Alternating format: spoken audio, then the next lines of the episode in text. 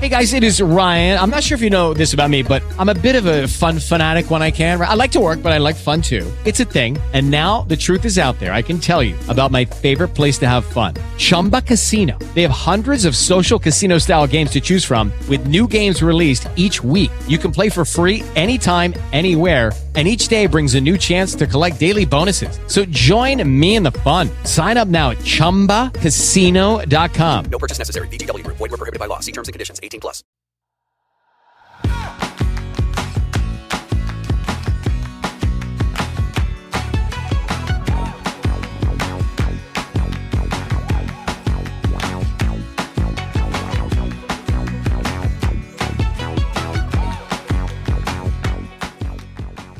Hola, esto es Plug and Drive, un podcast de Milcar FM, en su capítulo 3 del 12 de octubre de 2017. Yo soy Paco Culebras y aquí hablaremos sobre vehículos eléctricos de forma sencilla y clara. Sobre su uso, funcionamiento, características, posibilidades, ventajas y retos a superar. También tendrás opinión, análisis, noticias, debates y entrevistas, para mantenerte informado de todo lo que acontece en el mundo de la movilidad eléctrica y la automoción del futuro.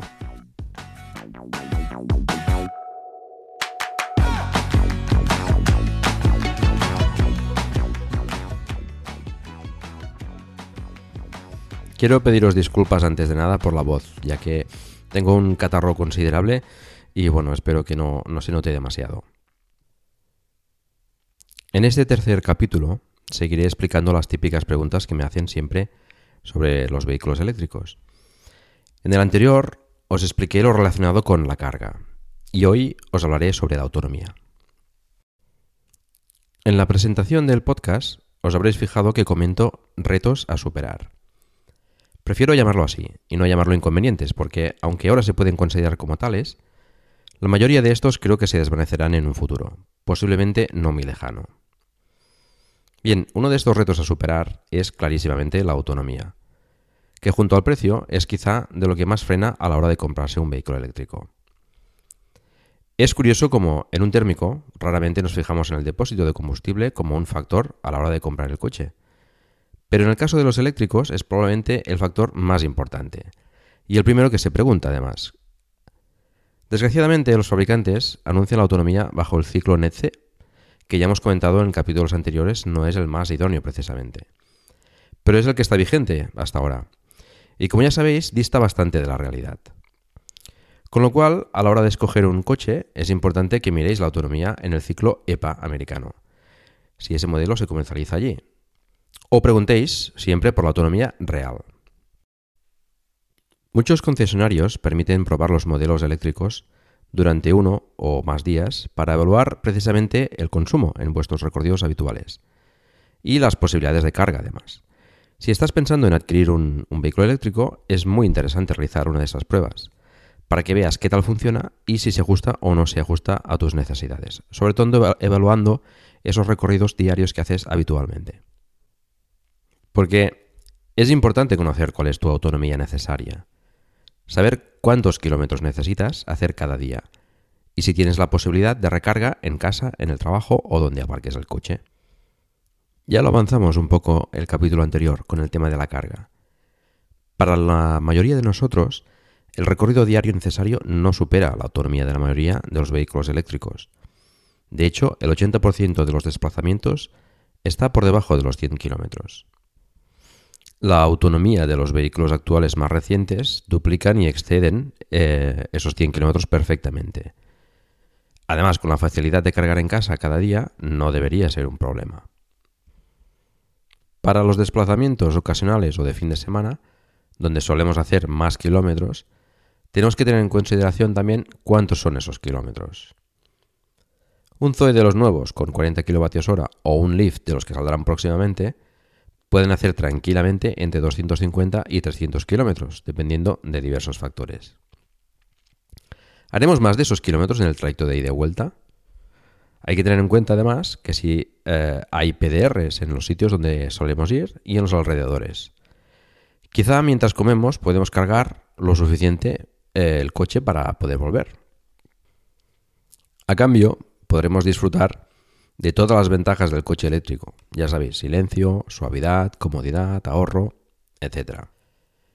Para los desplazamientos de más recorrido, quizá aquellos que hacemos muy de tanto en tanto para visitar a, lo mejor a nuestros hermanos o, algún amigo o familiar, etc., podemos optar por el transporte público o alquilar un coche. Tenemos que hacer nuestros números y evaluar qué nos compensa más. Muchísimas familias tienen dos coches por lo menos actualmente. Lo que hace la mayoría es tener un térmico para los desplazamientos de larga distancia y el eléctrico para el uso habitual del, del coche por ciudad, etc. Os lo he comentado en, en alguna otra ocasión. El eléctrico se compra como segundo coche y acaba siendo el que más se usa. Esto a la espera de que haya baterías que tengan más autonomía o que haya más puntos de recarga instalados. ¿Y de qué depende la autonomía de un vehículo eléctrico? Bien, pues son varios factores los que influyen en ello. El primero, lógicamente, es la capacidad de la batería. Ya vimos en el primer capítulo el significado de kilovatios hora. Cuantos más kilovatios hora tenga una batería, más autonomía tendrá. En esto influye el tamaño de la batería y la densidad energética. Dependiendo del tipo de celdas y su química, los cátodos y los ánodos utilizados podrá almacenar más electricidad por litro o por kilo. Dependiendo del fabricante, los expresa de una u otra forma. Lo ideal es una batería con poco peso y mucha densidad energética. Y si además es barata de producir, pues perfecto. Aunque esto es difícil de, conseguir. En ese sentido, se está avanzando continuamente y existe mucha investigación.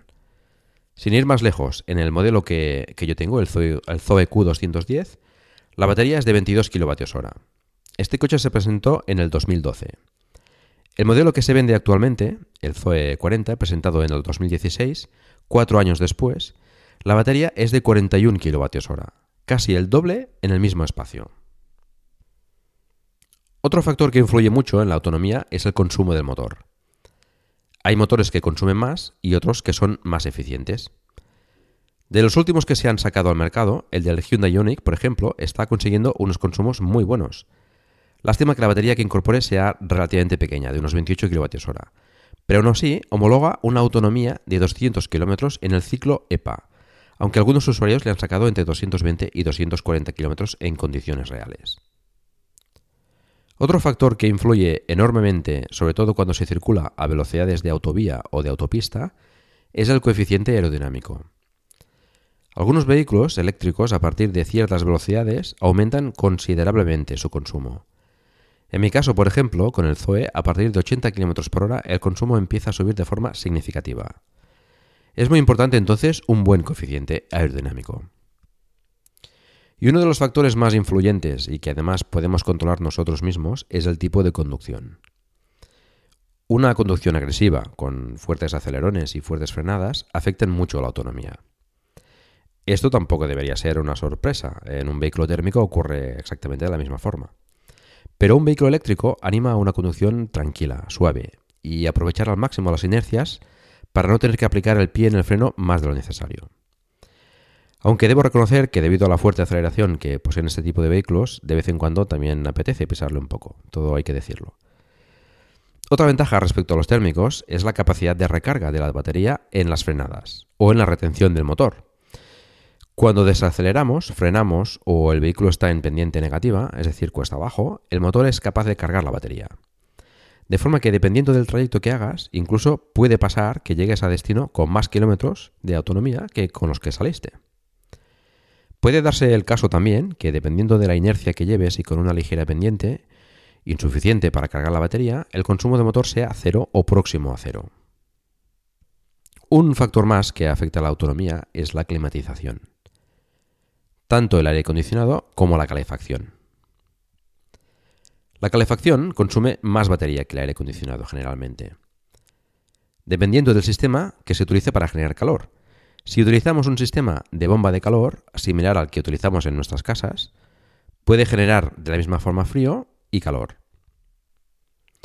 En el tema de la calefacción, eh, es una clara ventaja de los térmicos, hay que decirlo, ya que como térmicos que son, y debido a la baja ineficiencia de estos motores, energéticamente hablando, desprenden bastante calor. Calor que se aprovecha para la calefacción, precisamente.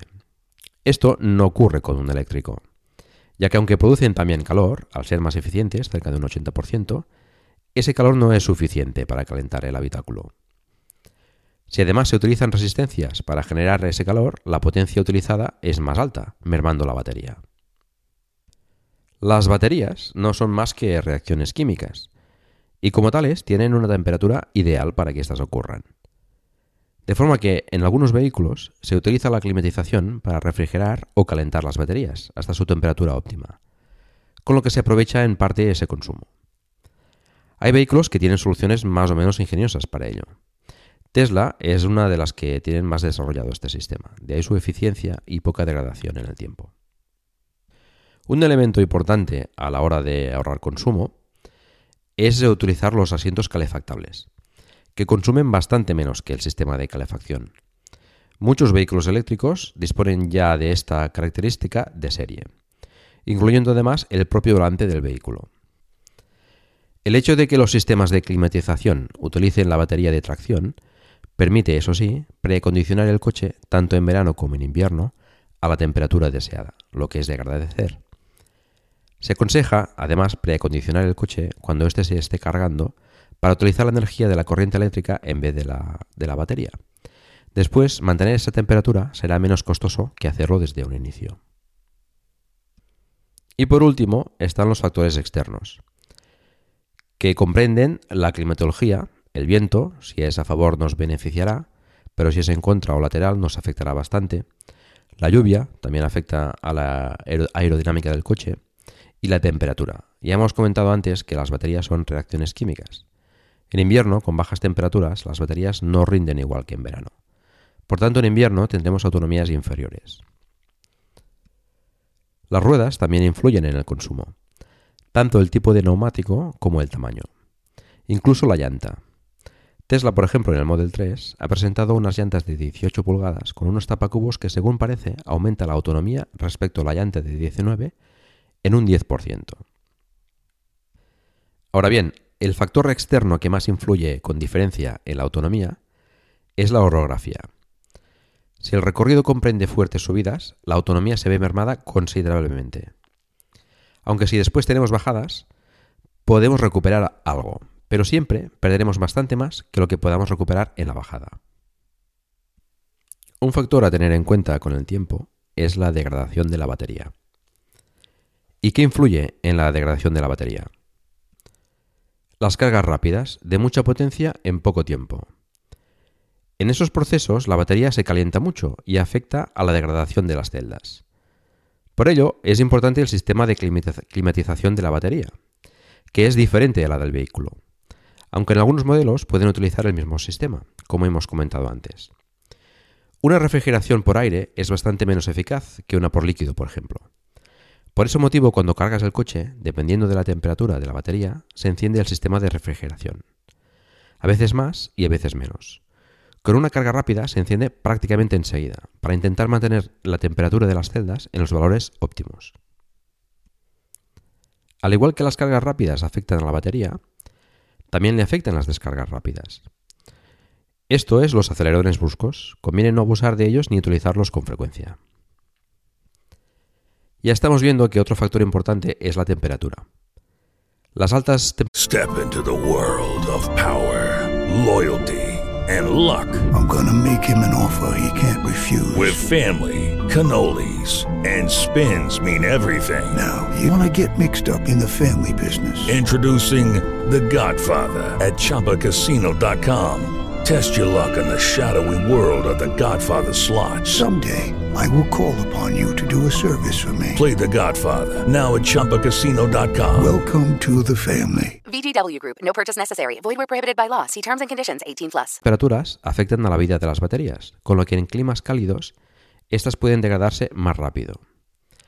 Se recomienda en verano dejar el coche a la sombra y en invierno al sol, para mantener una, una temperatura lo más óptima posible, que suele ser cerca de los 23 grados. Y por último, el número de cargas y descargas. Esto es inevitable, lógicamente, pero sí que afectan a la vida útil de la batería.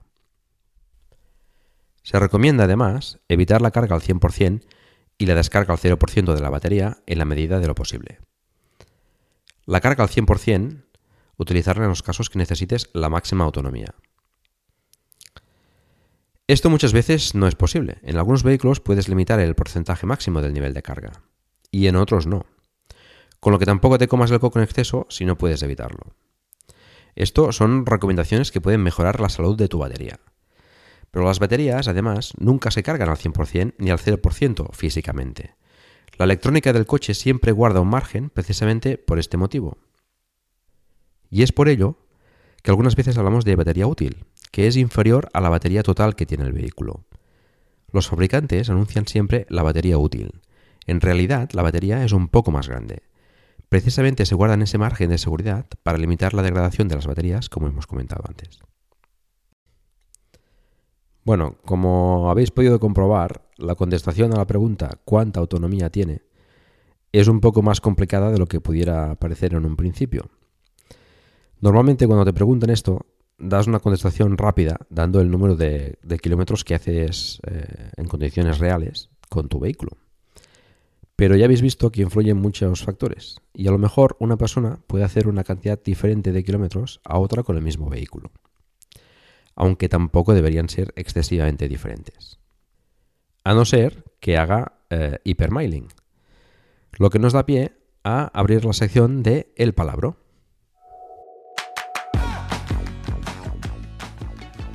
Hipermailing es el hecho de conducir un vehículo utilizando una serie de técnicas para recorrer la distancia más grande posible, es decir, hacer el máximo número de kilómetros.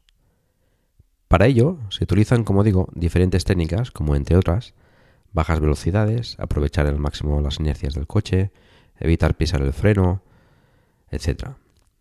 Algunos, además, utilizan técnicas peligrosas, como conducir a vela, que es poniendo el coche en punto muerto, o a rebufo, detrás de un vehículo a poca distancia.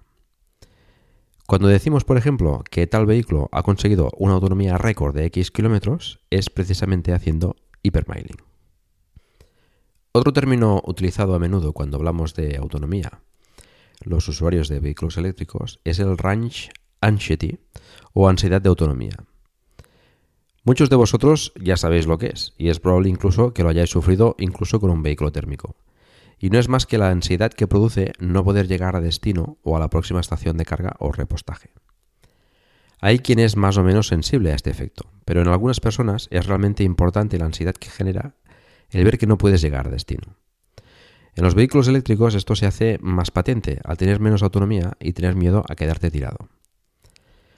Pero bueno, esto se evita con una buena planificación de trayecto y teniendo presentes las opciones y los PDR disponibles. Vamos ahora a por la sección de noticias.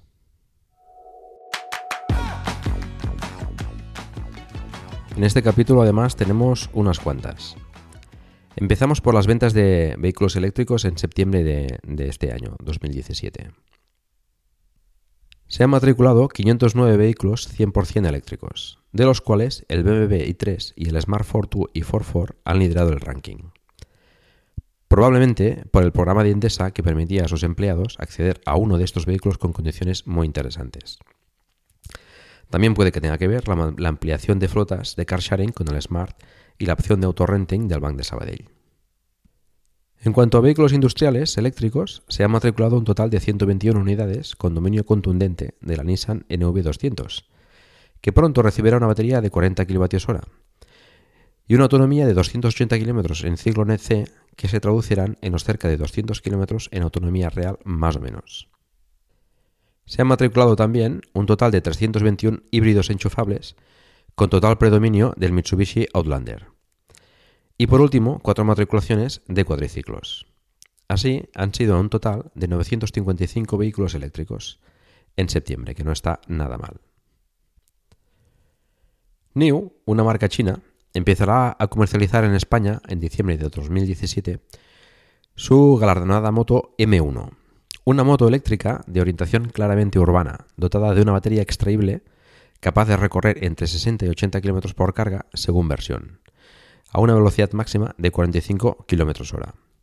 El precio se estima por debajo de los 2.500 euros y el diseño es bastante moderno. No en vano ha ganado el galardón Red Hot Design en la categoría de automoción. Es una moto bastante interesante. El jefe de Lexus en Europa ha confirmado que no lanzarán ningún híbrido enchufable, sino que pasarán de los híbridos suaves a los eléctricos puros directamente. Aunque el primer modelo, en 2020, el, el LFFC, una berrina de 5,3 metros, contará con una pila de combustible de hidrógeno. Los modelos con batería llegarán posteriormente a este. La razón es la necesidad de cumplir con unas normativas de emisiones cada vez más exigentes, que los híbridos no serán capaces de conseguir. Y como ya comentó mi compañero David Isasi en su capítulo número 75 de Perspectiva, de Milcar FM, podcast que os recomiendo escuchar encarecidamente, Dyson ha anunciado que está trabajando en la fabricación de un vehículo eléctrico. Todavía no se sabe mucha información al respecto. Más que el proyecto se está desarrollando en Whiteshire, en Reino Unido, con una inversión de 2.800 millones de euros y más de 400 ingenieros involucrados. La clave del proyecto parece ser que recae en la batería, que gracias a la compra de la americana Sakti 3 han conseguido una densidad de energía realmente importante. Dyson además tiene experiencia en el diseño de motores eléctricos. Veremos si son capaces de trasladar todo esto a un vehículo y qué características tendrá. Una noticia curiosa es que apareció durante un breve periodo de tiempo en Craigslist un Model 3 con número de bastidor 209, o sea, de los más recientes de color blanco, con 2.000 millas, equipamiento premium y versión long range. De hecho, el único modelo que se está fabricando por ahora, a un precio de venta de 150.000 dólares. El precio de venta por parte de Tesla es de 56.000 dólares. No sabemos si se ha retirado el anuncio por presión de Tesla, ya que las primeras unidades, las vendidas a trabajadores o familiares de estos, Tesla les obliga por contrato a que el coche debe ser registrado a su nombre y no pueden vender el coche por más de su valor de compra para evitar especulaciones. Y relacionado con el tema que nos ocupa hoy, la autonomía, Toshiba ha presentado una nueva batería destinada a vehículos eléctricos, con la que promete una autonomía suficiente para recorrer 320 kilómetros tras tan solo 6 minutos de carga.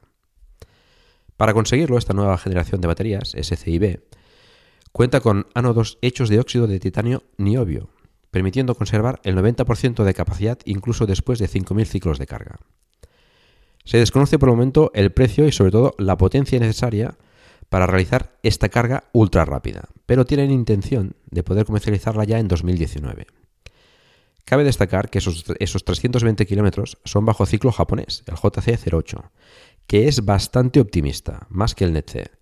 Habrá que esperar para entonces conocer más datos, pero sin duda es una buena noticia para el desarrollo del vehículo eléctrico, y tal como comentábamos al principio, poner solución a uno de los mayores retos de estos vehículos. Y siguiendo con las baterías, ABB y Northvolt se unen para construir la mayor fábrica de baterías de ion litio de Europa. Se espera que esta fábrica empiece a producir en 2020 y estará ubicada en Suecia. Se fabricarán baterías de todo tipo, pero se esperan también baterías para el sector de la automoción.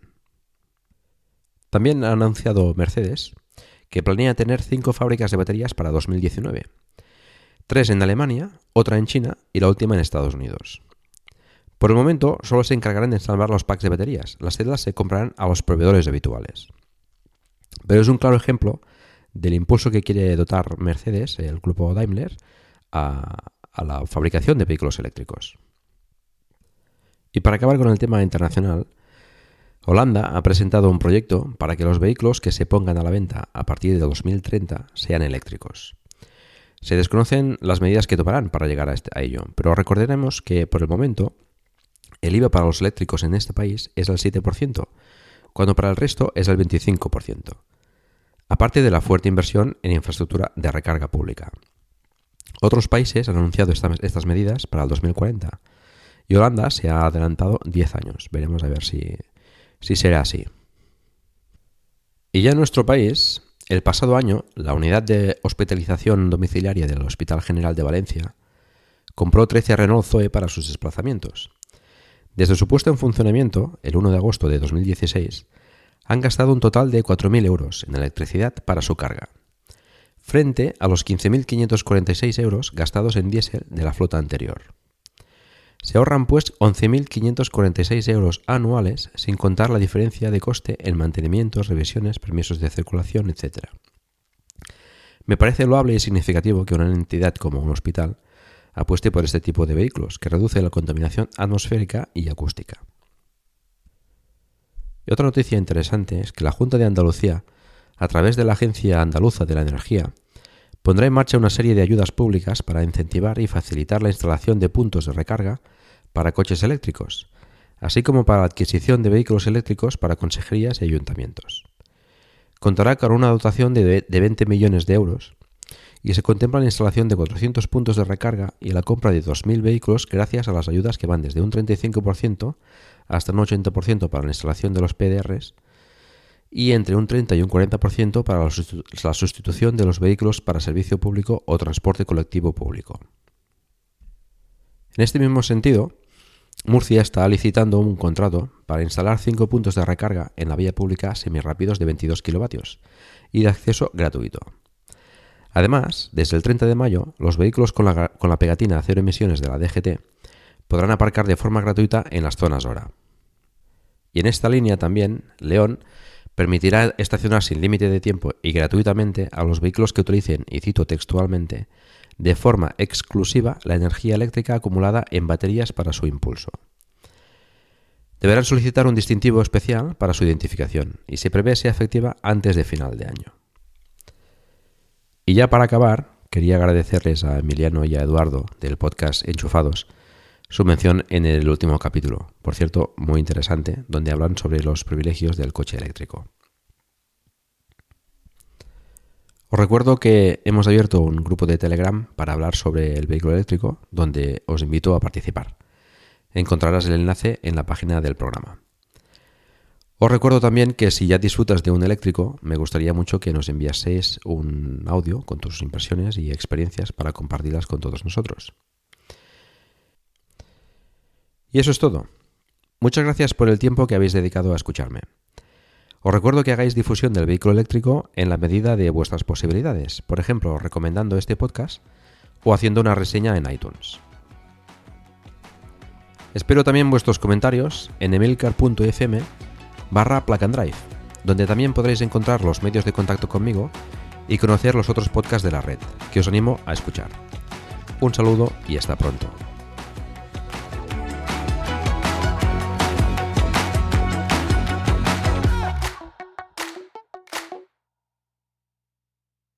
Step into the world of power, loyalty, and luck. I'm gonna make him an offer he can't refuse. With family, cannolis, and spins mean everything. Now, you wanna get mixed up in the family business. Introducing The Godfather at ChumbaCasino.com.